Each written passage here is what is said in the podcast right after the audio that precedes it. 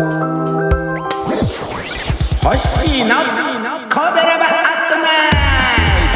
ト。神戸ラバラジオ部は神戸付き音声配信好きなコベラバの集う大人の部活動その活動として配信してるのがこのコベラバアットナイト。担当パーソナリティごとにさまざまな切り口での神戸の魅力を発信していきます。さてほっしーは神戸にまつわるご当地ソングを歌って神戸の魅力を発信していきます。神戸を舞台にした映画やテレビドラマのテーマソングを歌だろういう企画今回で3回目。で先々週から懲りもせず仮面ライダー71は怪人アブゴメス六甲山大追跡。1972年8月5日初回放映です。そのロケ地のうち観光地の六甲アニマロープウェイ随宝寺公園紹介とロケ地のエピソードを話しつつ仮面ライダーの曲を歌ってきました。今回はここ。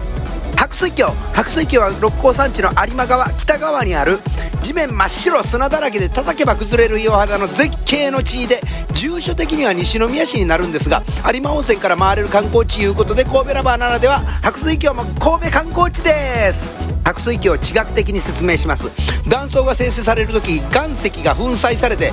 石にひびが入ったり小さな石や粘土にまでなってしまった状態のエリアを断層破水帯と呼ぶ。白水峡は花崗岩の断層破水帯なのです。本来花崗岩っていうのは大理石みたいに硬いもんやねんけど断層生成時にできたひびに雨水が染み込み潮石や雲母の成分が溶け出してしまい安定成分の石英だけが細かい空洞だらけの状態で残っているのが白水峡でございます。そんな白水峡多分断層マニア水煙の地位や思います。知らんけど。仮面ライダー71はアウゴメスの回ではアウゴメス対仮面ライダーの最終決戦が撮影された場所が白水峡。立花東部さんとライダーガールズは小高い丘の上に縛られていてさらにキアラ博士はアブゴメスに捕らえられていて動くとこいつらの命はないとアブゴメスに言われながらも平気で何も考えずに仮面ライダー動きます。そして全員を助け出すミラクルはさすがは伊上脚本。ライダー2ブロックにアブゴメスは沈みます。白水峡ロケの様子と現在の同時写真参考サイト貼り付けとくから見てみてね。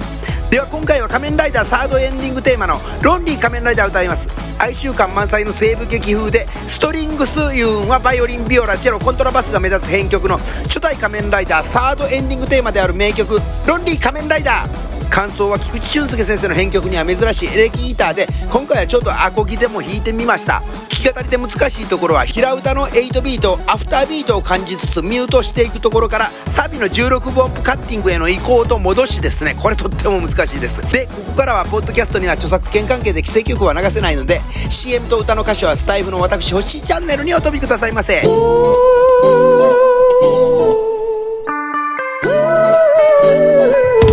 仮面ライダー星弾き語り動画貼り付けときます。オリジナルロンリー仮面ライダー貼り付けときます。怪人アブゴメス六甲山大追跡のキャプチャー画像多数ありサイト貼り付けときます。仮面ライダーロケ地大画法白水峡の回貼り付けときます。白水峡に関する学術的な記事貼り付けときます。明日3月17日金曜日コベロバーアットナイト神戸が生んだ歌姫ディーバサーちゃんがライブでレターに答えるアットナイトです。さーちゃんにどしどしレターしてあげてね。お楽しみに。ヘイパちゃんカモン。この番組はめる文化を推進するトロフィーの毛利マークの提供でお送りしました。